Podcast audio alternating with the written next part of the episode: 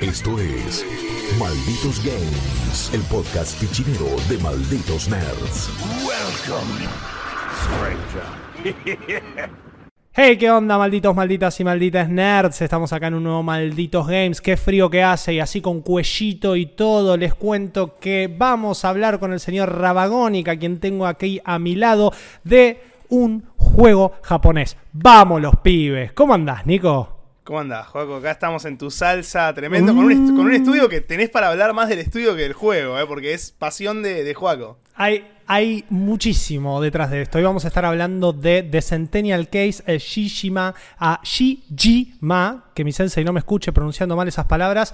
Case, un juego FMB, que ahora les vamos a estar contando un poco de qué se trata, que, como bien dijo Nico, está desarrollado por la gente de Hand o H.A.N.D, porque más nombre más difícil y japonés no, No se les ocurrió. que son los desarrolladores o co-desarrolladores junto a Jupiter y a Square Enix de The World With You. El primero, un juego que ya les conté mil veces, a mí me cambió la vida y lo llevo acá en el Cocoro. Y que por suerte en el 2021 me dio una segunda parte enteramente desarrollada por la gente de Hand. Que es Neo, The World Ends With You, otro juego que llevo muy, muy fuerte en el Cocoro. Me encanta, me encantó. Ya les conté, vayan a buscar el Malditos Games eh, del año pasado. Pero pero al enterarme de esto, entré como un toro adentro de Eshishima Story. O sea, Siempre. entré de una, así nasty como permiso que tienen por acá. Y empecé a encontrar un montonazo de cosas que me hicieron acordar a Neo de Warner's With You, especialmente a nivel de cómo llevar la narrativa y un par de cosas que a este tipo de juegos le vienen muy bien. Pero bueno, antes de eso, Nico, quiero que me cuentes qué carajo, vamos a decirlo así, porque yo desde afuera parece que estoy viendo una peli, yo no me compré una peli, yo me compré un juego. ¿Qué es The Centennial Case Ashijima Story? Bueno, como bien dijiste, The, Centennial Case es un full, full motion video game eh, que básicamente es una película convertida en videojuego, una Bien. película jugable.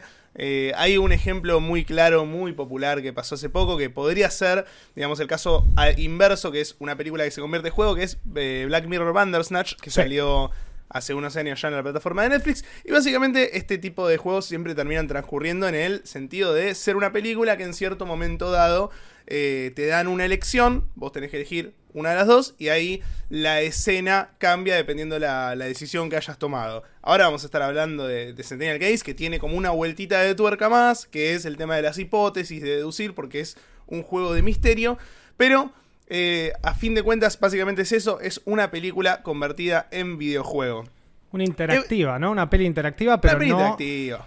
Vos lo dijiste, Bandersnatch es como el mejor ejemplo, por lo menos a nivel popular, que Netflix lleva a su plataforma, pero que en realidad era más una película interactiva. Acá de Centennial Case, Shishima Story quiere ser por momentos más un juego, Sí. pero más que nada con todo el peso que hay detrás de esta ola de juegos, como se llaman FMV, estos FMV Games, que, bueno, para nombrar un ejemplo para los más nostálgicos, un beso a Rippy, eh, Dragon Slayer, efectivamente. Quizás el mayor exponente. y quizás el mayor exponente era literalmente eso, ¿no? Y se jugaba en arcades y se descolocaba el disco y todo lo que ya sabemos que se sufrió en esa época. Un juego muy difícil que eh, costaba muchas fichas, pero justamente era eso, era una serie de cutscenes que estaban atadas, cada cinemática una a la otra, en base a ciertas decisiones. En este caso, en vez de estar animado como Dragon Slayer, es lisa y llanamente, para los que están viendo la versión audiovisual, lo que tenemos en pantalla, es lisa y llanamente un drama japonés, una película japonesa de casi 16 horas, así que diría que es más una serie que una Sí. película, Sí. eh, en donde nos están contando, bueno, un, lo que se llama un murder mystery, ¿no? Un misterio de un asesinato. Y El en base a eso... Exacto. Y en base a eso, nosotros nos tenemos que mover con ciertas decisiones. Se- eh, tenemos, hay ciertos elementos ¿no? dentro de, de esta parte más de gameplay, que igual ya vamos a hablar, porque quizá no es la mejor parte del juego, o de la peli, como lo quieran llamar, pero que justamente es eso, ¿no? Es avanzar, eh, gente en escenas pregrabadas que obviamente ciertas decisiones te van a llevar a otras escenas. Pobre gente tiene que repetir 14 veces el mismo diálogo, estos Sí. actores. Pero bueno, es un poco cómo se lleva adelante esto. Pero en este caso no lo tenemos en una plataforma de streaming, sino que lo tenemos en nuestra Nintendo Switch, PC, PlayStation 5 y creo que Xbox no. ¿O sí? Xbox no, Xbox no, pero si no recuerdo mal, PlayStation 4 sí. Bien, Está- bien, está esto es raro, si está en Switch es raro que esto no Sí, esté en, Sí, en- y acá ya con esto podemos pasar a la primera crítica del juego, si me lo permitís, Joco. Empezamos Mándale. a echar, empezamos a echar duro. Que Sí. es que uno de los condimentos más, más clásicos de este tipo de juegos es justamente la, la- la decisión que tenés que tomar, que eso te lleva a dos escenas diferentes y que vos vas como eligiendo la historia. Es como uno elige tu propia aventura. A mí lo que me pasó en Centennial Case, que me sacó completamente del juego, es que la mayoría de las decisiones no tienen ningún tipo de peso, pero no es ningún tipo de peso como, como se van a dos historias distintas parecidas. Hay veces que te preguntan tipo, che, ¿esto es azul o es rojo? Vos elegís uno de los dos y el personaje dice, esto es azul y rojo. O sea, te das cuenta que la escena es la misma que si hubieras elegido cualquiera de las dos opciones porque dice las dos cosas que tenías. eh, Es y como que te quisieron tirar el huesito de la elección, pero en realidad te están cagando. Pero en realidad están cagando. He leído también, eh, me he informado después de esto, porque estuve leyendo, Hmm. y hay muchas decisiones que literalmente no tienen dos escenas grabadas dependiendo de la decisión, sino que tienen la misma. Entonces termina siendo como un placebo esto de, la, de las decisiones en gran parte del juego. Sí hay algunas que fueron reales y que te marcan como dos finales distintos, por eso puedes sacar bad endings y puedes perder en la mitad de la experiencia. Hmm. Pero eh, realmente no tienen peso tus decisiones y me parece terrible para un juego de este estilo. Por las dudas, antes de arrancar, que igual eh, tengo algo para decir sobre eso, haceme acordar en cinco minutos, les quiero contar un poco también y ponerlos en contexto de qué se trata este eh, misterio de asesinato, este murder mystery, que se llama The Centennial Case eh, Shishima Story. Si llegaron tarde, ese es el título del juego que estamos hablando acá con Nico Rabagonic en este nuevo Malditos Games. Básicamente, obviamente con setting en Japón, tenemos una familia que son los Shijima, que tienen como una especie de, vamos a decirlo así, aunque no lo llamen así dentro del juego, como una especie de maldición, ¿no? Tal es cual. como que cada, en cada década, hace como cientos de años, porque sabemos que las familias en Japón son milenarias, hay muchos apellidos en Japón que vienen de la época del shogunato, que vienen de la época medieval o lo que se considera, por ejemplo, el periodo Meiji en Japón, hashtag cuánto sé de Japón, eh, que cada 10 años sufren un misterioso asesinato en su familia, ¿no? Es como, es, Sí. es parte de, de- de lo que te quiere plantear esta novela. Eh, y en paralelo también, esta familia tiene como una especie de curaduría o de cuidado sobre la investigación de una fruta que te puede llegar a revertir el proceso de envejecimiento. ¿Qué quiere decir? La fruta, me hace acordar a Billy De Mandy. la vida con- eterna. Eh, claro, eso. Es como la fruta de la vida Sí. eterna. La manzana del Edén, medio por ahí va como el asunto. No sé si es exactamente el mismo, eh, la misma bajada, porque estamos hablando de Japón, obviamente, con sus costumbres eh, muy distintas. Pero bueno, un poco con esta ideología hay como un hijo renegado, ¿no? De la familia Shishima que termina buscando la ayuda de una escritora de libros de misterio, ¿no? Como si fuese Sí. Edgar Allan Poe, por ejemplo, eh, que se llama Haruka, si mal no recuerdo, la escritora. Exactamente. Y básicamente le dice, che Haruka, vos te la pasás inventando misterios, te la pasás resolviendo tus propios crímenes. Bueno, ahora necesito que me vengas a ayudar con esto, porque yo quiero saber de una vez por todas por qué cada 10 años muere alguien en mi familia. Y además te cuento, por la duda, por si no quedaba corto, que en el patio de casa, abajo de un árbol, encontramos un tomor. Punto. Durísimo. Medio que va por ahí. Arranca durísima la historia. Es un montón. Y lo peor de todo es, Es un que Haruka montón. dice, ok, dale. ok, dale, vamos, vamos, vamos. Sí, Yo- sí, sí, sí. Yo le pondré un par de frenos al chabón, onda, loco, pará, pará un pará, poco. flaco, es un montón. Es, un Es montón. una banda lo que me estás pidiendo, obvio. Pero bueno, medio que la historia va por ahí y cuesta un poco contarles un poco más porque obviamente estaríamos entrando en spoilers, pero una de las mejores cosas que hace el juego es justamente estar como es una familia milenaria, está saltando constantemente, ¿no? Sí. Entre tiempos y periodos eh, y usa los mismos actores. Sí, dentro de esas recreaciones. Eso es importante, eso es importante. Así como achamos de una y después vamos a seguir achando al juego, eh, lo mejor sin duda es la película, lo mejor es la historia que es súper intrigante, está muy bien construida. Eh, a lo largo de los años, cada, cada década, digamos, donde, donde hay un asesinato, la imagen está quemada con un color. O sea, la imagen arranca bien naranjada, después pasa a ser bien verde, después pasa a ser bien rosada y así diferencias muy bien las imágenes. Y siempre los personajes están encarnados por los mismos actores en las diferentes épocas. Eso está buenísimo, está muy bien logrado, las actuaciones están muy bien. Yo que no estoy no estoy tan, tan cercano, digamos, con, lo, con el drama japonés. Y viste que puede ser bastante duro si vos estás acostumbrado al occidental. Esto me pareció excelente. Eh, Sí, está, está- excelentemente actuado. Está muy bien tratado y recomiendo mucho jugarlo con las voces originales, subtitulado al español, porque tiene eh, subtítulos en español. Tiene una opción de voces en inglés que es malísima. O sea, a veces las voces No ni hagan. coinciden con los labios. Es durísimo. No consuman nada, nada japonés en, en su idioma, que- en un idioma que no sea el original. Eso es regla de la vida. Pero, pero, las cosas animadas, por una cuestión de lo que se llama el lip sync, ¿no? O la sincronización de los labios con la voz. Ya le había pasado a Ghost of Tsushima en su momento, Sí. que tenía el lip sync en inglés y las voces en japonés quedaban rarísimas cuando debería haber sido al revés. Después en su versión de Play 5 lo arreglaron. Pero justamente el problema que tenés es eso. Y por fuera de eso, la verdad que las actuaciones en inglés son bastante malas. Pero Sí. me parece que hay una cuestión con la edición de la voz, más que con, más allá del lip sync, que es algo de que- voces. que quizá uno se puede acostumbrar. ¿Por qué digo esto? Porque claramente los actores cuando hablan tienen un corbatero, ¿no? Como buen actor, eh, y están como hablando dentro de una habitación con cierto espacio, cierto eco, cierto todo. Las voces en inglés están grabadas en un estudio, están grabadas en un micrófono Sí, profesional sí. con un aparato de popeo que básicamente como que nuclea la voz dentro de eh, la misma pista de sonido. Estas pistas de sonido se sienten completamente externas a la situación que se está viviendo dentro del juego o en la escena que estamos viendo. ¿Por Sí. qué? Porque yo en este momento estoy hablando en mi living. A mi living en este momento le falta un sillón como para frenar este eco terrible que vienen escuchando hace varios malditos games. Pido disculpas, ya se va a solucionar. Pero hace eco. Entonces imagínense que la pista encima, ahora en este momento me están traduciendo en inglés, y la pista encima suena como si yo hablase así. Hola Nico, ¿todo bien? Sí, estoy acá- Sí, sí, estoy acá sí. en casa. Bueno, es. Debo haber roto oídos, mil disculpas, pero básicamente es como si yo estuviese en un estudio de grabación, todo sonorizado, perfecto. Y eso, mi casa, no se escucha así.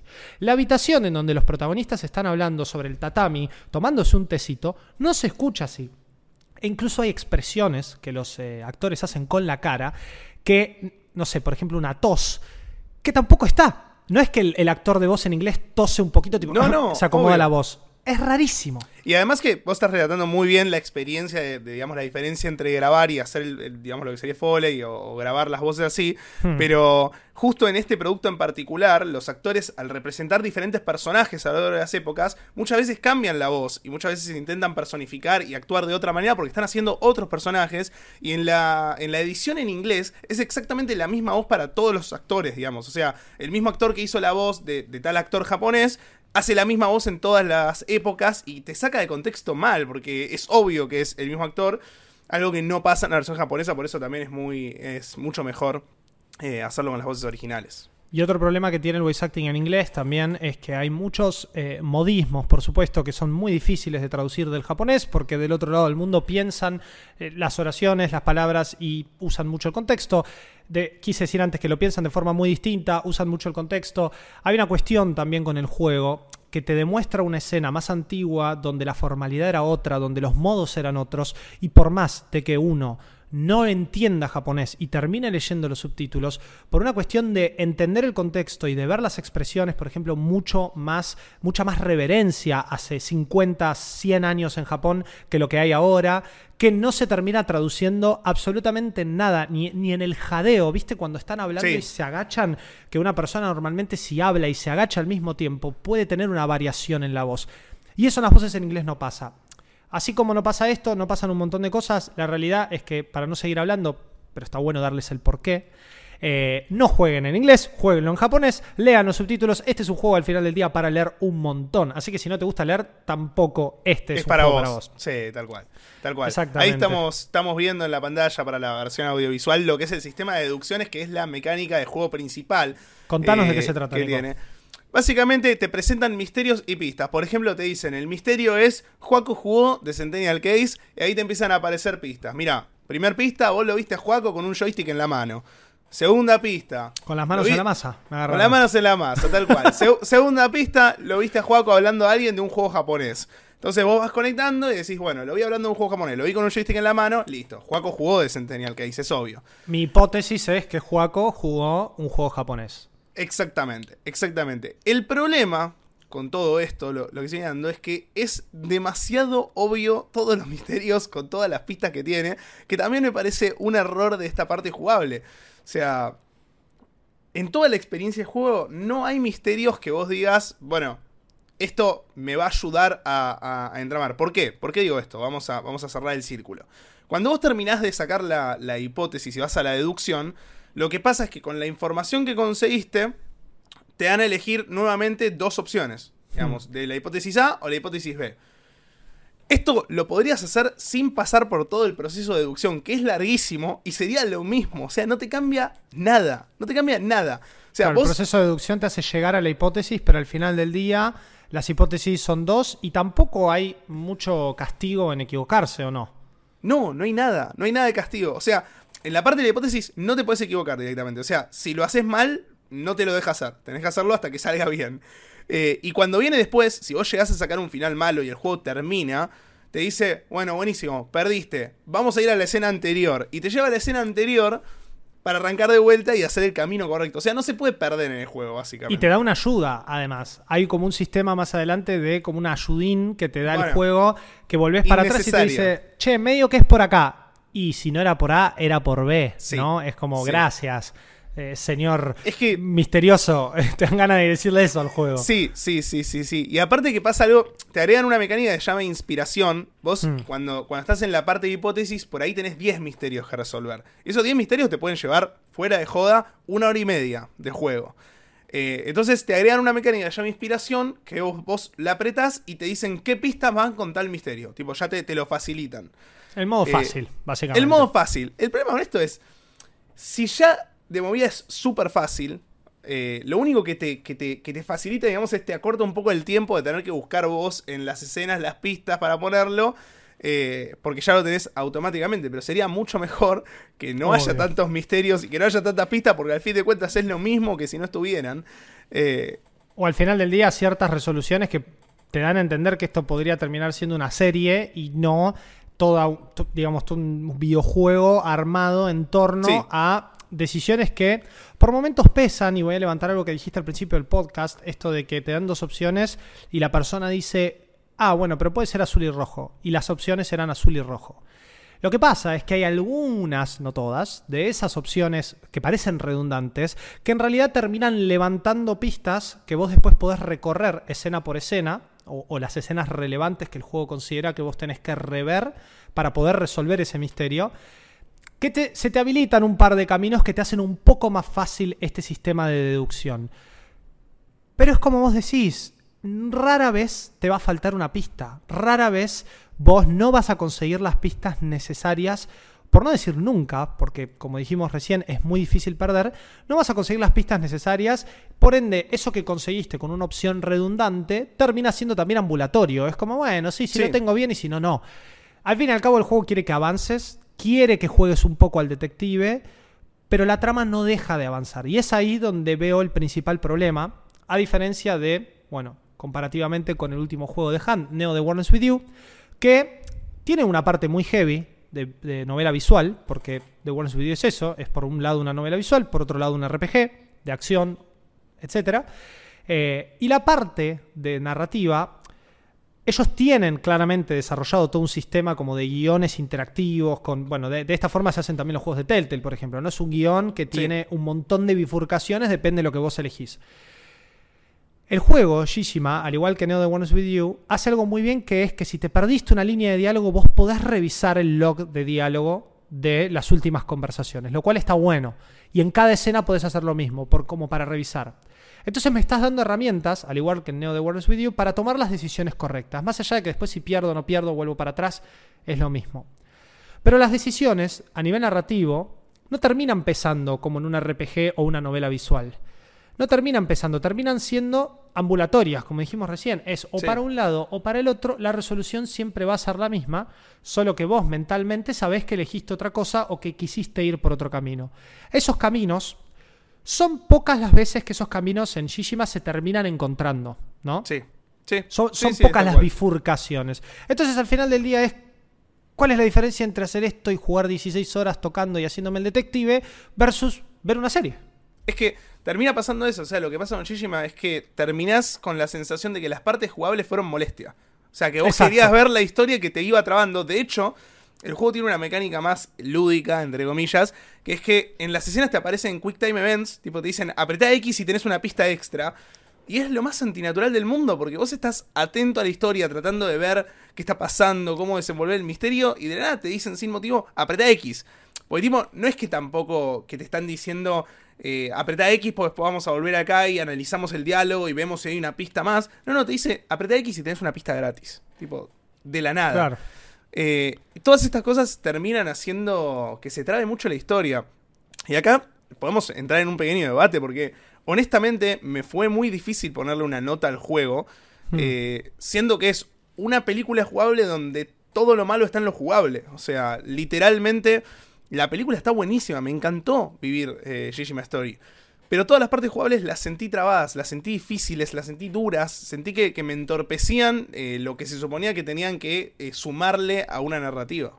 Que en consola encima, toda la parte de deducción se trabaja con un puntero que no es reemplazado por una selección rápida como suele pasar en todos los juegos. ¿A qué me refiero? Cuando Sí. uno juega en PC y tiene un mouse, utiliza el mouse para elegir. Cuando uno conecta un control, ese control termina transformándose justamente en un selector automático donde voy de un punto al otro con el analógico y escribo. Acá medio que hay que mover, o sea, se te termina acomodando solo, pero tenés que mover el cursor. En Nintendo Switch el cursor se mueve raro, las Es pantallas raro, de carga sí. son rarísimas. Ya vamos a hablar de lo técnico, que tengo un montón de datos eh, muy, muy copados sobre Shishima a nivel técnico, pero es rarísimo. Entonces, medio que también digo, qué gana de estar jugando esto en PC, de hacer esto rápido, de usar el mouse, de tener Sí. tiempos de carga rapidísimo y no tener que lidiar con esto más de lo que debería, ¿no? Porque también Shishima te hace sentir eso.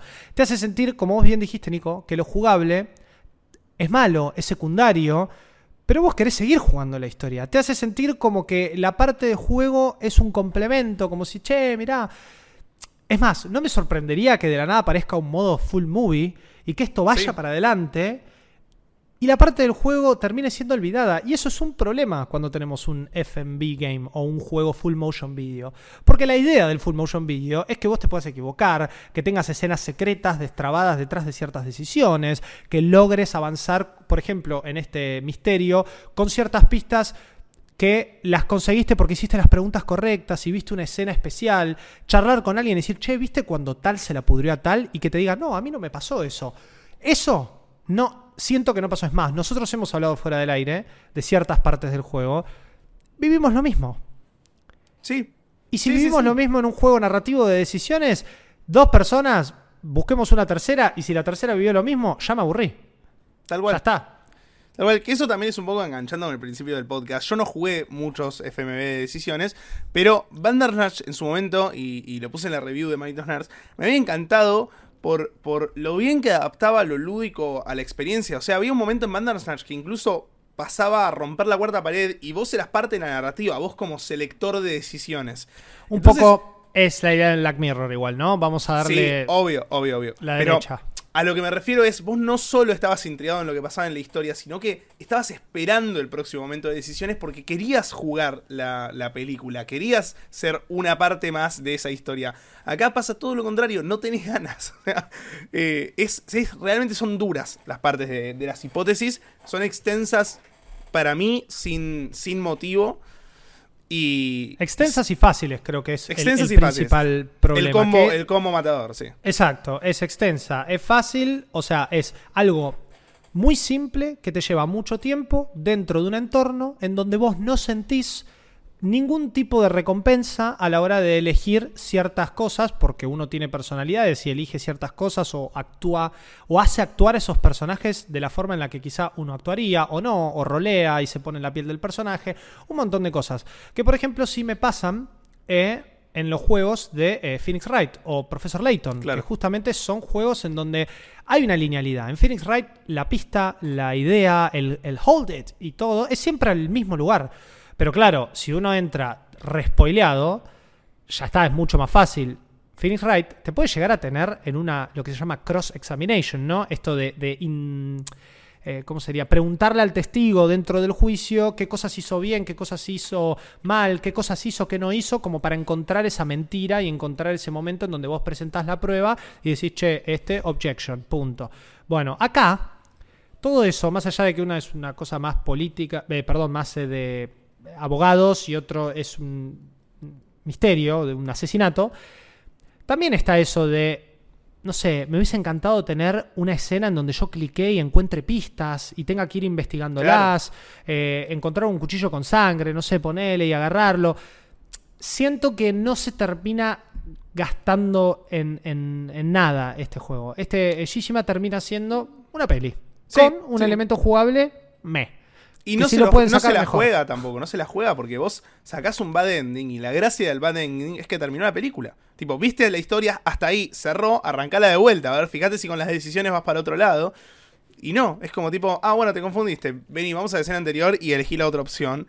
Eh, para mí, para mí, todo lo que, lo que propone a nivel jugable termina siendo contraproducente para una historia que está buenísima. O sea, termina perjudicándola y una historia que dura 16 horas. Entonces, también, medio que desde el vamos, esto que vos decís, Nico, de una decisión que termina el juego y me lleva a empezarlo de vuelta.